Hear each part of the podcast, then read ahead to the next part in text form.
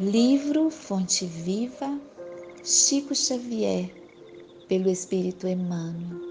Lição 77. Pai Nosso.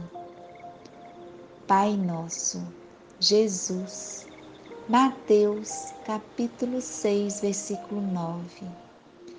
A grandeza da prece dominical nunca será devidamente compreendida por nós que lhe recebemos as lições divinas.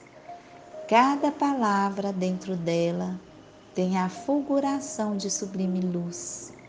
De início, o Mestre Divino lança-lhe os fundamentos em Deus, ensinando que o Supremo Doador da vida deve constituir para nós todos o princípio e a finalidade de nossas tarefas. É necessário começar e continuar em Deus, associando nossos impulsos ao plano divino, a fim de que nosso trabalho não se perca no movimento ruinoso ou inútil. O Espírito Universal do Pai há de presidir-nos o mais humilde esforço na ação de pensar e falar, ensinar e fazer. Em seguida, com um simples adjetivo possessivo, o Mestre exalta a comunidade. Depois de Deus, a humanidade será o tema fundamental de nossas vidas. Compreenderemos as necessidades e as aflições os males e as lutas de todos os que nos cercam, ou estaremos segregados no egoísmo primitivista.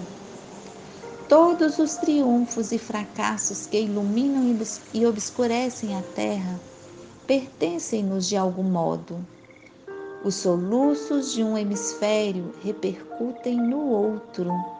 A dor do vizinho é uma advertência para nossa casa.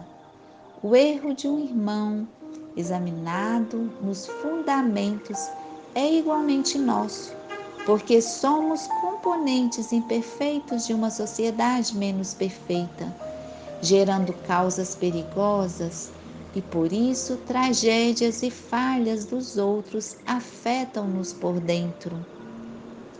Quando entendemos semelhante realidade, o império do eu passa a incorporar-se por célula bendita à vida santificante. Sem amor a Deus e à humanidade, não estamos suficientemente seguros na oração.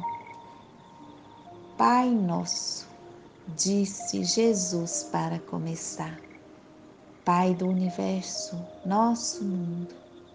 Sem nos associarmos aos propósitos do Pai, na pequenina tarefa que nos foi permitido executar, nossa prece será muitas vezes simples repetição do eu quero, invariavelmente cheio de desejos, mas quase sempre vazio de sensatez e de amor.